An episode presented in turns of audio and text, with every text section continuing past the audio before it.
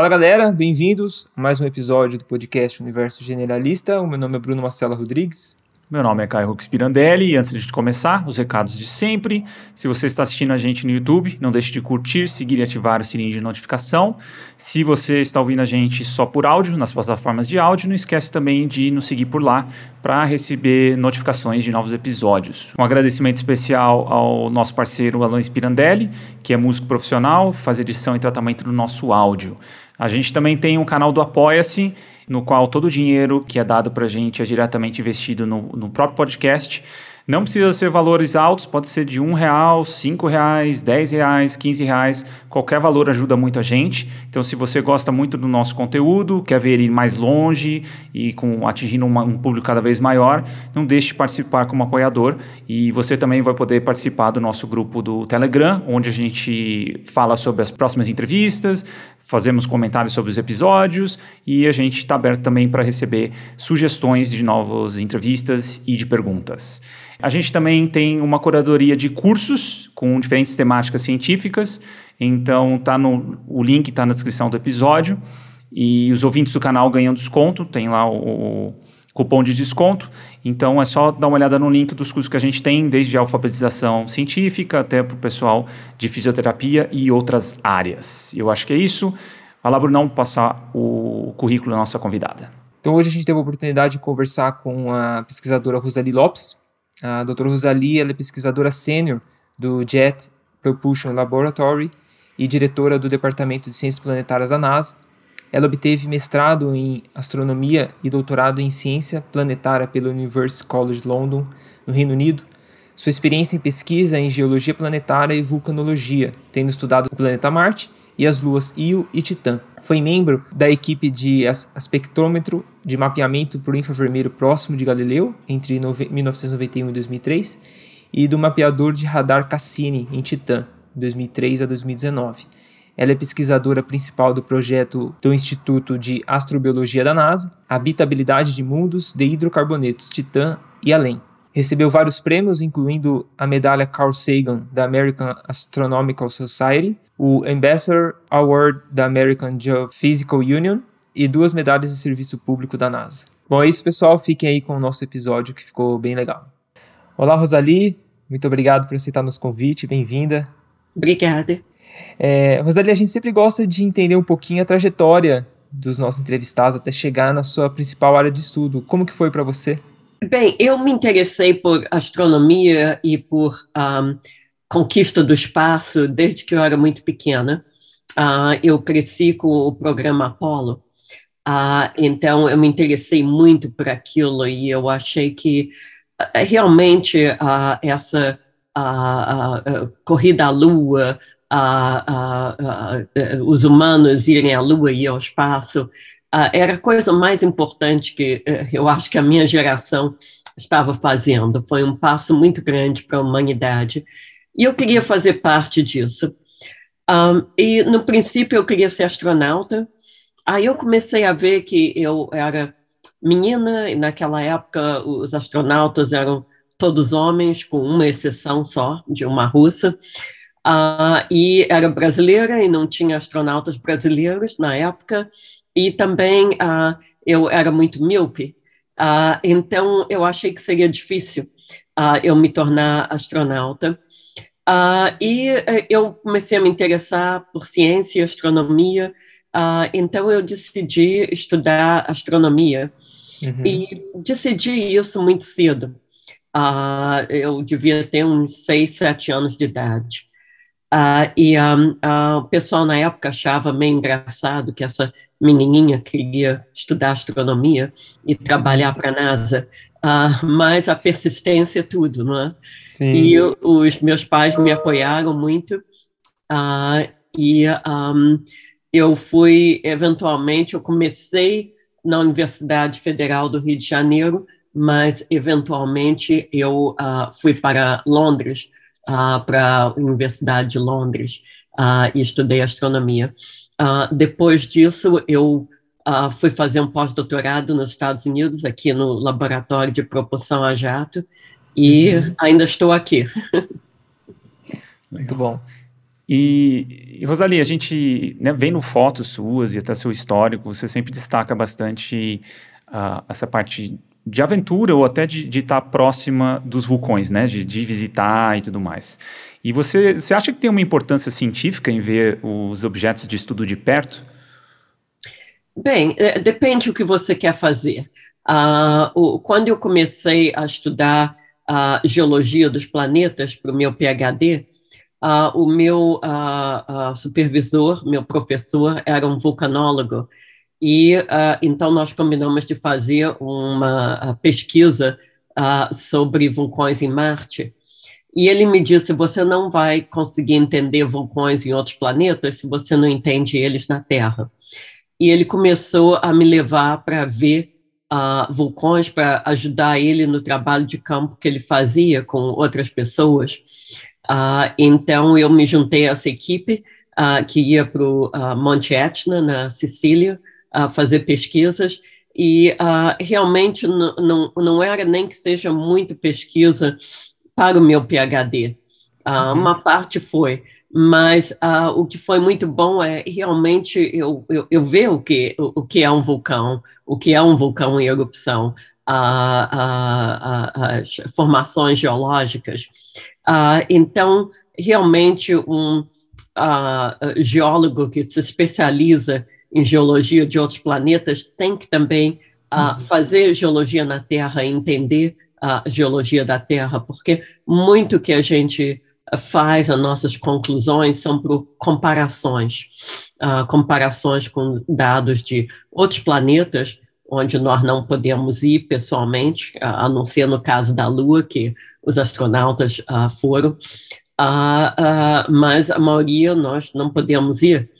E então é fazer aquela correlação com a geologia da Terra. E, e Rosalie, é, entrando agora na temática principal da sua área de estudo, né, que são os vulcões, você poderia passar para a gente é, os principais tipos de vulcões e como que é a sua incidência no sistema solar? É, eles são bem parecidos com o que existe na Terra? Como que funciona? Só para o público entender de forma geral. É.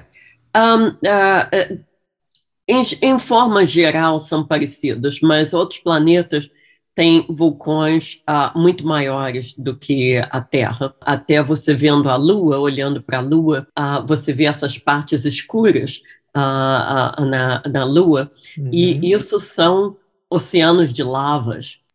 e muito maiores do que tem na Terra, ou pelo menos tem na Terra hoje em dia. No passado da Terra já teve esses grandes oceanos de lava um, ou mares de lava, que a gente chama, por isso que eles são chamados de mare uh, na Lua, que é o latim para mar.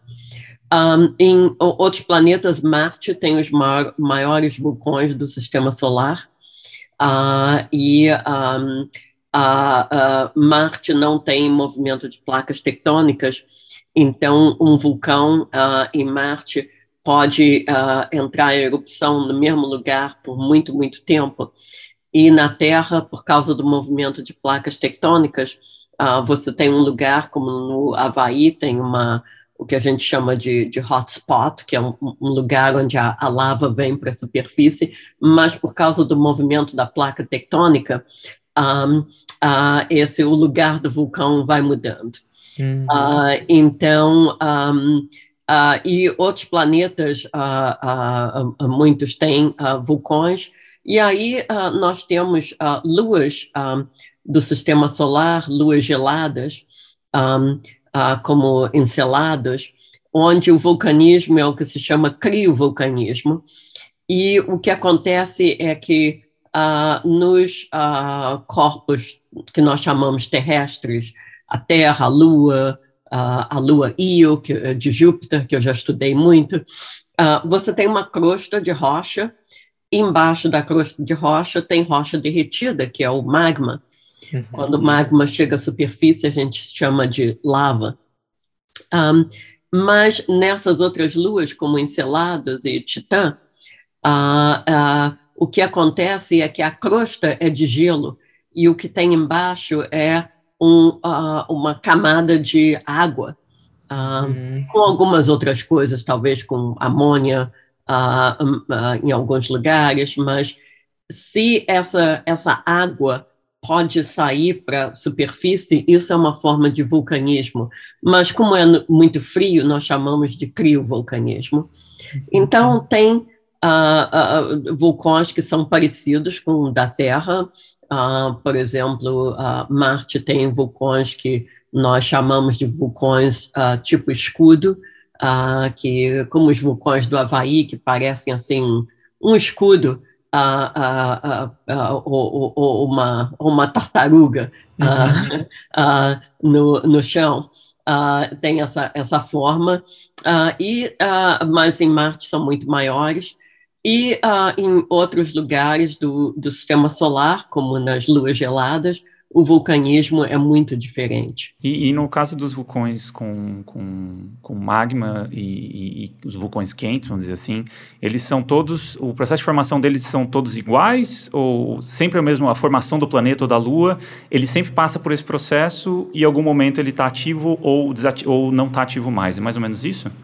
É, é bem, porque uh, no, no princípio da formação de um planeta, de uma lua, uh, o, o, corpo está muito quente, e o vulcanismo é o que esfria uh, um, um corpo terrestre, uhum. como, a, como a Terra, mas ainda existem diferenças.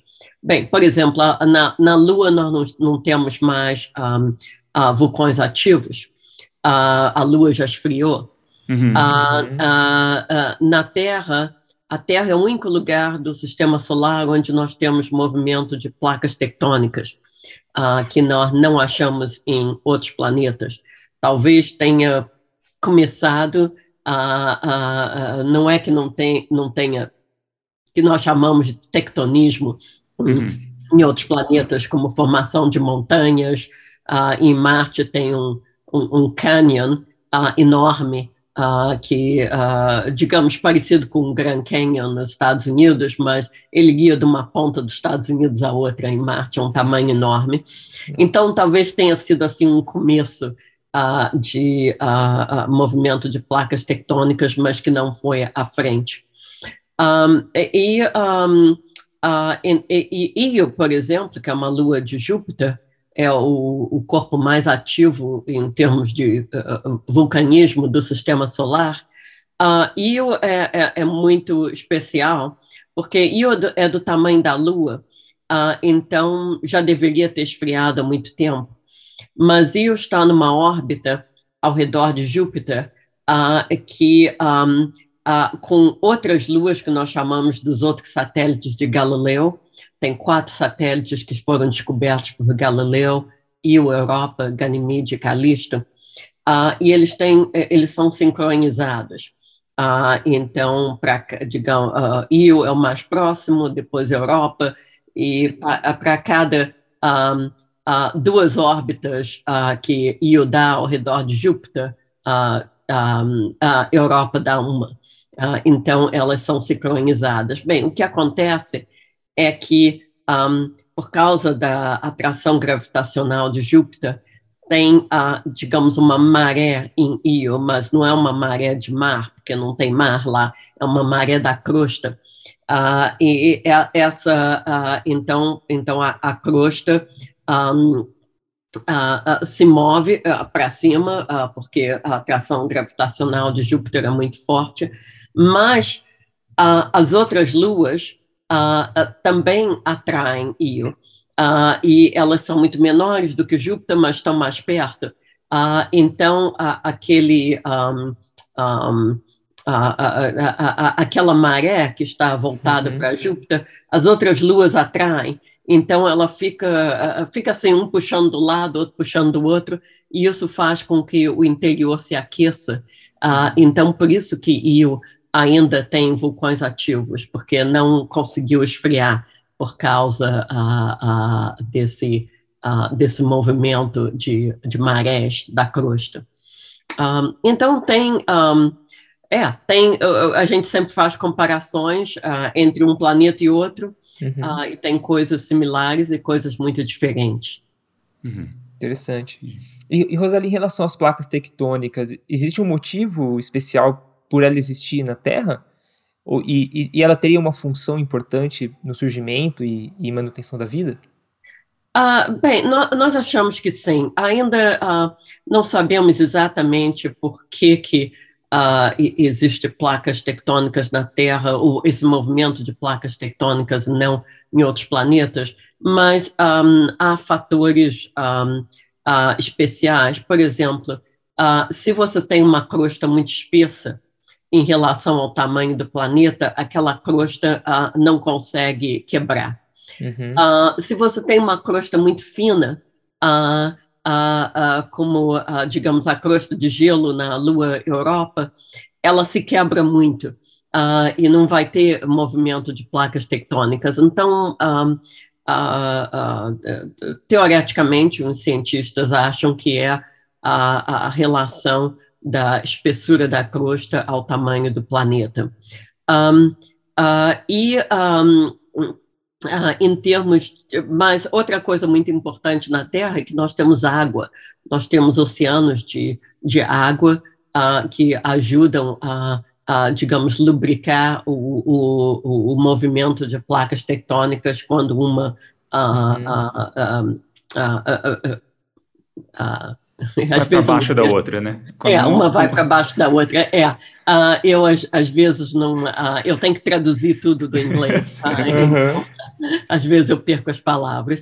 Uh, então a, a água também é, é, um fator importante. e para a vida, sem bem, nós precisamos de água, precisamos de calor. então um, Uh, eu um, não é a minha especialidade dizer exatamente como o uh, uhum. movimento de placas tectônicas uh, influen influencia uh, a vida, porque tem muita coisa que nós não sabemos ainda. Uhum. Por que, que a, a, Terra tem vida e, e outros planetas talvez não. mas nós ainda estamos procurando um, uh, sinais de, de vida, talvez em uh, talvez existe vida no subsolo de Marte, por exemplo, uhum. e também um, nos oceanos abaixo das crostas de gelo de Encelados, Europa, Titã. Uhum. Mas ainda temos muita coisa para descobrir sobre vida. Entendi. É, eu vi um. Eu, eu cheguei a ver um documentário sobre, em especial, hotspots, né? Que são essas essas zonas de, de, de que, que, o magma sobe, enfim, e que dá essa dinâmica de formação de, de ilhas e arquipélagos e tudo mais, e que traz muita dinâmica de evolutiva para a vida no planeta, né? Então, assim, sempre tem uh, novas adaptações esses ambientes é. e novas espécies uh, se adaptando àquele ambiente, e depois aquele ambiente some, aquele... Então, enfim, a gente teve ideia dessa pergunta por causa disso, tipo, a dinâmica do, da, da própria parte vulcânica no, no planeta, ela meio que fomenta um, um processo uh, de de diversidade ambiental que sempre tá a vida está sempre adaptando a ele enfim eu, eu achei interessante essa, essa é. esse documentário. É é muito interessante. Um, uh, e uh, uh, muitas ilhas foram criadas realmente por vulcanismo como as ilhas do Havaí. E a vida que chegou lá chegou nós achamos de outros lugares. Uhum. então é, é, é muito interessante muito. Muito. E, e Rosali, é, essa atividade vulcânica, assim, ela é usada como marcador, como possível fonte de vida ou que tenha vida num planeta? É, ela é um marcador importante para isso, assim, falar assim, opa, aqui, de acordo com a, com a, com a característica de vulcanismo de um planeta, opa, aqui é um lugar que a gente pode olhar para buscar vida, como é que funciona? É, é, não, o vulcanismo é, é um dos fatores uh, que nós usamos para uh, saber se seria provável uh, existir vida num planeta ou não, porque a, a, formação de vida precisa de calor, precisa de energia, então, por isso que nós achamos que um planeta como, como Marte, onde no momento não, uh, não tem vulcanismo ativo que nós sabemos, mas talvez tenha atividade geotérmica. Uh, e no passado, não muito distante, teve uh, vulcanismo e teve água. Então, são do, dois dos fatores que nós precisamos. E um, também em lugares como uh, Europa, Encelados, Titã, existe, existe vulcanismo, Uh, e o, já existiu no passado, uh, no caso de Titã, uh, e talvez ainda tenha alguma gases vindo do, do interior dessa, dessa lua. então, é realmente os lugares que têm vulcanismo são os lugares mais prováveis que talvez possa existir vida. E, e tem outros fatores, tem uh, precisa de água e da química um, uhum. orgânica. Uh, e, uh, bem, eu não sou especialista disso, mas, mas eu acho que ninguém pode te dizer exatamente qual é a fórmula que você precisa para a vida. Por isso que é tão importante buscar a vida em outros planetas, hum, porque aí nós vamos entender muito melhor o que que nós precisamos para um planeta ter vida. Sem dúvida. Legal. E, Rosali, é, a próxima pergunta talvez envolva toda a sua trajetória dentro da, da pesquisa com a NASA, né? A gente gostaria de entender, e o público também, provavelmente, como foram as missões que você participou, as missões Galileu e Cassini, é, os principais achados e, por curiosidade nossa também, se existe alguma nova missão em andamento que você está fazendo parte. Sim, um, Uh, eu tive muita sorte em me juntar à Missão Galileu. Uh, eu vim para o JPL como uh, especialista em, em, em vulcões, principalmente na Terra e em Marte.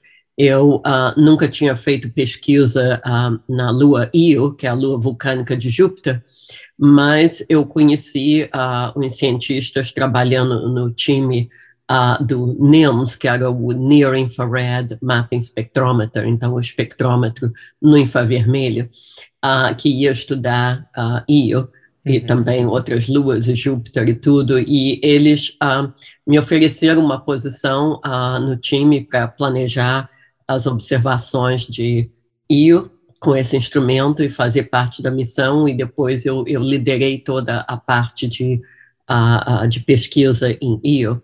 E foi durante esse tempo que eu descobri 71 vulcões ativos em Io, que nós não sabíamos que Io tinha tantos vulcões ativos. A missão Voyager tinha achado assim, mais ou menos uma dúzia, uh, mas nós não sabíamos que tinha tantos mais.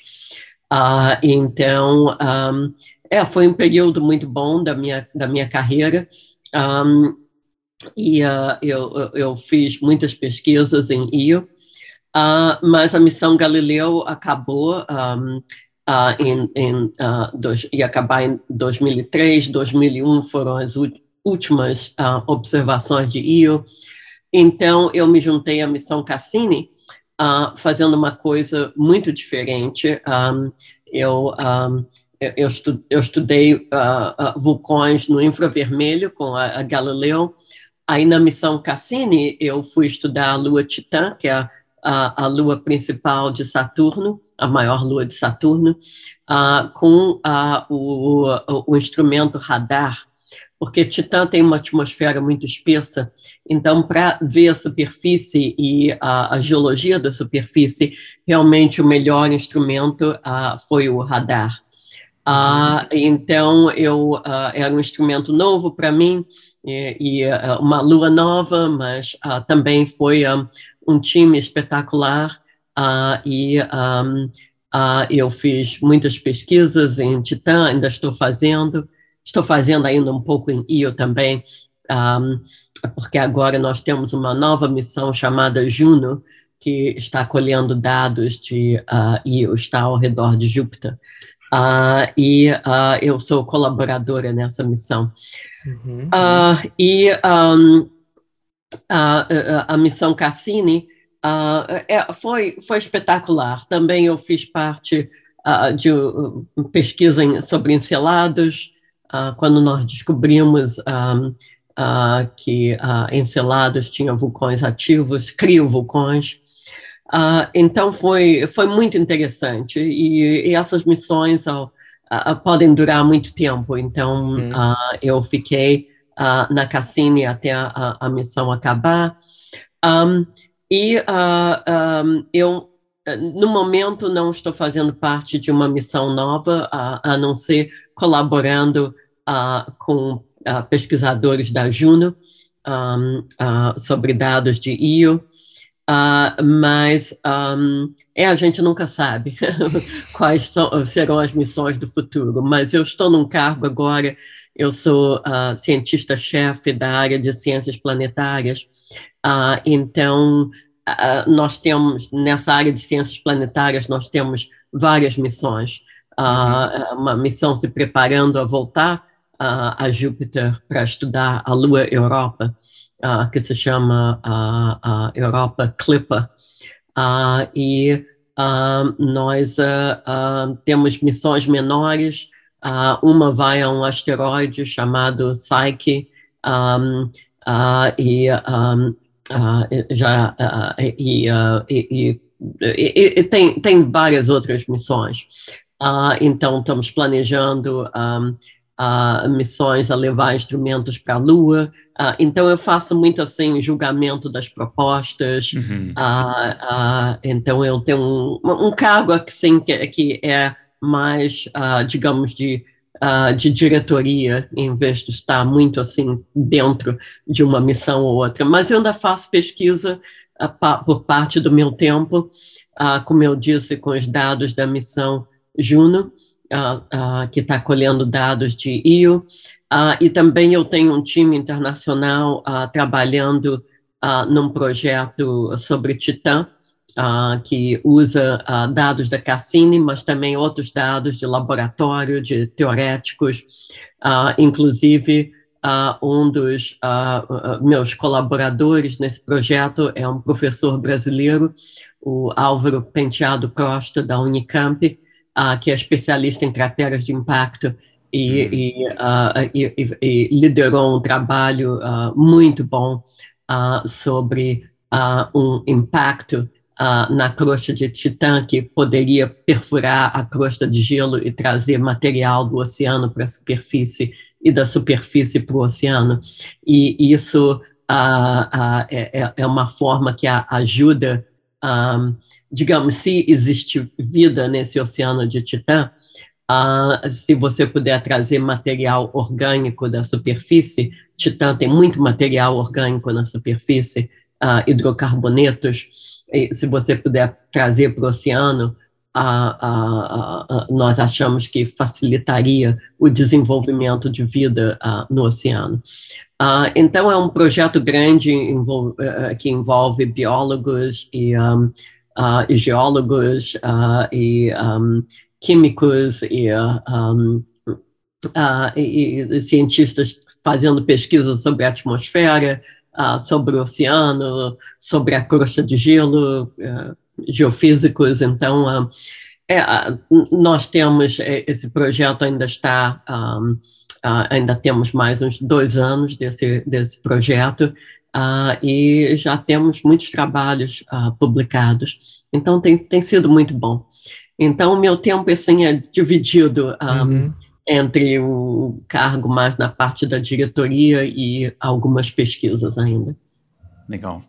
E a parte de avanços tecnológicos, Rosali, tem avançado muito o estudo de vulcões, assim, é, você vê uma diferença muito grande com tecnologias novas chegando, ou, ou não tem muito, o impacto não é tão grande assim? Ah, não, sempre tem uh, tecnologias novas chegando, uhum. inclusive agora muito monitoramento de vulcões por satélite, uhum. uh, satélites que observam a, a Terra. Uh, e um, então realmente as coisas mudaram muito desde o tempo que eu era uh, estudante uh, e, e, até agora e também os a, a, computação mudou tanto nós podemos fazer modelos muito mais avançados.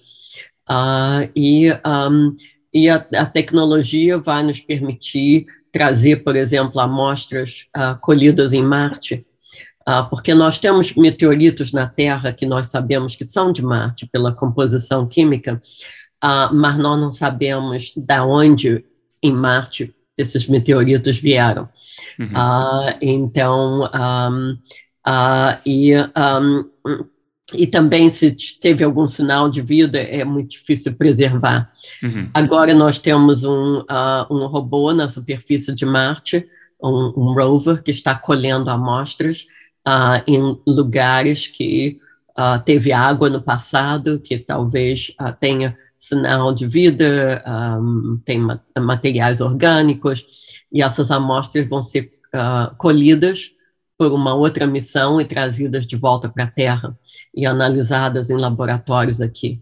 Uh, então, uh, isso é, é, é, é, tecnologia muito avançada que um, um, 20 anos atrás não, não se podia fazer e agora, agora se pode. Uh, é, tem muitos, muitos avanços no monitoramento de, de vulcões também uh, uh, na Terra. então, um, comparado com, um, com o que era no meu tempo de estudante, é muito mais avançado. Legal. E, Rosalie, você comentou das, dessas é, estudos em Marte. É, uma pergunta, talvez, que envolva é, uma opinião sua, uma, uma experiência sua, você iria para uma missão tripulada para Marte? Eu acho que não, não. porque demora muito tempo uh, para chegar lá, para voltar de lá. Uh, então, ah, eu não gostaria de passar anos fora da Terra. Uhum. Uh, e é, longe do, do meu filho, da, da minha família, dos meus amigos. Uh, então, uh, a Marte não. A Lua, sim. eu iria à Lua, iria Mais ao perto. espaço. Uh, se, se, eu, se eu fosse bilionária, eu já teria ido. Uhum. uh, mas uh, mas Marte demora muito tempo. e um, também tem riscos uh, uh, grandes um, uh, para os astronautas uhum. que ainda não se, nós não entendemos tudo a respeito disso, de uhum. passar anos fora da, da Terra, da gravidade da Terra, da, da, da, proteção que o campo magnético da Terra nos dá uh, sobre uh, uh, raios cósmicos. Uh, então, um, é, eu acho que uh, humanos irem a Marte ainda está longe. Tá. Um, uhum. mas a Lua, um, é, nós já fomos, podemos voltar. E, e agora nós temos muito mais facilidade de, de ir ao espaço. e agora ah, você uh, não precisa mais ser um astronauta profissional. Uh, e sendo, sendo míope, não importa. não faz diferença. É, não faz diferença. Ou, uhum. ou, ou, uh, então, um, é, e eu espero que, eu acho que o espaço é para todos, eu, eu espero que um, no futuro muito mais pessoas possam ir ao espaço, Legal. inclusive eu. Legal. E até aproveitando, Rosalia, é muito comum as pessoas criticarem exploração espacial por usar recursos para explorar outros planetas ao invés de dedicar a, a, alguns estudos ou desenvolvimento de projetos aqui. Você acha que tem algo que errado com essa perspectiva ou alguma coisa que as pessoas não entendem dessa da exploração espacial? Ah, sim, uh, uh, uh, o que elas não entendem é que um, uh, quando a gente diz que uma missão custa um bilhão de dólares, não quer dizer que a gente ponha um bilhão de dólares no foguete uh, uhum. e, e, mande para outro lugar.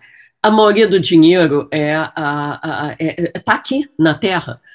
é empregos para engenheiros, tecnologistas, cientistas, e é o avanço da tecnologia e da ciência que o programa espacial um, avançou muito. Uh, e um, as pessoas que estão mais preocupadas com estudos da Terra, bem, o programa espacial avançou muito o estudo da Terra, a, a, a, maioria dos estudos sobre uh, aquecimento uh, global, mudanças climáticas, são todos feitos por satélites. Uhum. Um, uh, então, monitoramento do, dos gases, a predição do tempo, então, o, o, espaço, a, tecnologia realmente nos ajuda muito na Terra. E entender outros planetas é muito importante para para nós entendermos a Terra melhor. Por exemplo, nos anos, uh, volta aos anos 50, 60, um, os cientistas olhavam para a Lua por telescópios e, e viam essas crateras, e comparando com a Terra, achavam que essas crateras eram todas vulcânicas, formadas por vulcanismo. E até que começou a alguns cientistas uh, dizerem não, elas não parecem com crateras vulcânicas, parecem uh, uh, com crateras um, de impacto. Mas naquela época se, não se sabia de crateras de muita sobre crateras de impacto. Tinha uma cratera de impacto no Arizona que nem era provada que era uma a, a cratera um, Barringer no Arizona, mas não, não se sabia que era realmente formada uh, por impacto de um meteorito. Um, e uh, uh, um cientista geólogo estudou aquela cratera e concluiu que era realmente uma cratera formada por um meteorito. E um, comparada com as crateras da Lua, começamos a ver que, uh, bem, eles começaram a ver, onde era muito pequeno, que uh, essas crateras da Lua, um monte delas uh, tinham se formado por meteoritos um, se chocando com a Lua. E aí começamos a, a, a ver, bem, se eles se chocaram com a Lua, devem ter se chocado com a Terra também. Aí começaram a se descobrir uh, crateras de impacto na Terra que uh, uh, cientistas não sabiam que eram crateras de impacto. E começamos a ver que realmente existe um perigo de asteroides e meteoritos se chocarem com a Terra e causarem grandes desastres. Então, agora nós temos um sistema de monitoramento de asteroides um, para ver se algum asteroide, que muitos asteroides cruzam a órbita da Terra, se algum está vindo numa rota de colisão, hum, e o que se pode fazer uh, uh, com a tecnologia uh, de hoje para evitar desastres. Um, mas se ninguém tivesse estudado a Lua, provavelmente não, não se saberia uh, que uh, uh, a Terra está em perigo realmente de impactos de meteoritos e asteroides. então, os estudos de outros planetas nos ajudam muito a entender a Terra. Sim, Eu posso dar muitos mais exemplos, mas Sem a gente não, não tem tempo. Não, perfeito. Não faz e... sentido, é uma amostra, né? Acho que são, são, são planetas, então se você estuda um só, tem um, um, limite, né, do que você pode claro. ver de padrões ali, nem padrões, né, são é muito mais, quanto mais maior o número de amostras, mais você entende, né, o padrão de, de que existe dentro daquele de um, de um indivíduo, né, como um planeta só. Então acho que não, é realmente acho que falta um pouquinho dessa perspectiva. Fala, Bruno. E Rosalie, para finalizar, é, acho que a sua área de estudo, né, envolve muitas perguntas e por busca de várias respostas, né? E, assim, é, qual pergunta, na sua opinião, você gostaria de ter a resposta no seu tempo de vida?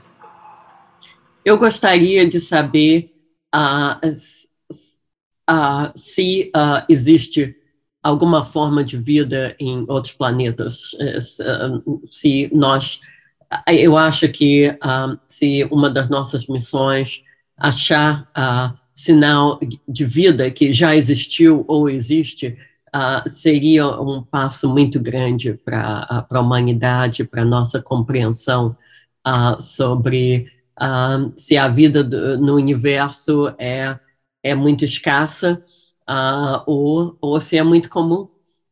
Porque nós só temos, nós estávamos falando em padrões, nós só temos um, uhum. um exemplo, amostra. é a Terra, uma amostra. e nós não podemos fazer estatística com uma amostra. Uma amostra só. Então, eu acho que essa é uma pergunta muito importante. Tá. Perfeito. E você, você teria um, um chute para dar? Você acha que, que no sistema solar, por exemplo, você acha que vão encontrar alguma coisa? É possível que se encontre alguma coisa? Ou, ou vestígios, ou, ou, ou vida ainda? Ou você acha improvável que tenha aqui no sistema solar? Ah, é, bem, é difícil dar uma opinião, mas uhum. um, o que nós sabemos é que se a vida se desenvolveu no sistema solar uh, e se nós podemos achar alguma vida, uh, nós achamos que uh, tem alguns lugares que é mais provável. Por exemplo, a Marte, a Lua Encelados, a Lua Europa, um, a Lua Titã. In, então, tem lugares que é mais provável, por causa das condições que nós já estamos estudando uh, e já sabemos. Uh, então, um, eu, uh, eu acho que algum sinal de vida, eu acho que nós vamos achar eventualmente. mas não quer dizer que pode ser uma vida que, um, que existiu no passado, Uh, não, não quer dizer que seja uma vida agora. Ainda uhum. em alguns lugares que talvez tenha alguma, uh, alguma bactéria ou, ou, alguma vida agora. Uh, mas, mas, de qualquer maneira, mesmo encontrando vida que existiu no passado, seria muito importante. então, é, vamos, vamos estudar, estudar isso. E, e também a, busca de vida em outros planetas incentivou muito a, a busca de vidas em lugares muito uh, inauspícios na Terra, uh, que agora nós já vemos que a, a vida se desenvolveu uhum. uh, em, em, em, muitos lugares, lugares gelados e um, extremos, né? Um, lugares extremos assim. Extremos, exatamente, uhum. a vida extrema. Um, então, e mostra como a vida é, um, uh, digamos, tem, tem força de, de, uh, de, de, uh, de existir. Um, um. Legal, Rosalie. Mais uma vez, obrigado por aceitar nosso convite e bater esse papo. Ah, obrigada, foi um prazer. Então é isso, pessoal. A gente fica por aqui e até a próxima. Obrigado, Rosalie. Valeu, pessoal. Obrigado por ouvir esse episódio até o final. Se você gosta do nosso trabalho, não deixe de contribuir financeiramente com ele através do nosso Apoia-se. Você encontra o link na descrição do episódio. Tornando-se apoiador, você saberá de antemão quem são os nossos próximos entrevistados e poderá enviar suas perguntas, além de poder sugerir temas e pessoas para entrevistarmos. Gostaríamos de fazer um agradecimento aos nossos atuais apoiadores: Adalberto Soares, Alexandre de Marcos Ramos, Jonas Fernando Magna Bosco, Leonardo Oshiro, Maurício Nosnica Penessor, Pablo Santurbano, Paulo Bastos, Valéria Duarte Garcia, Veridiana Martinucci.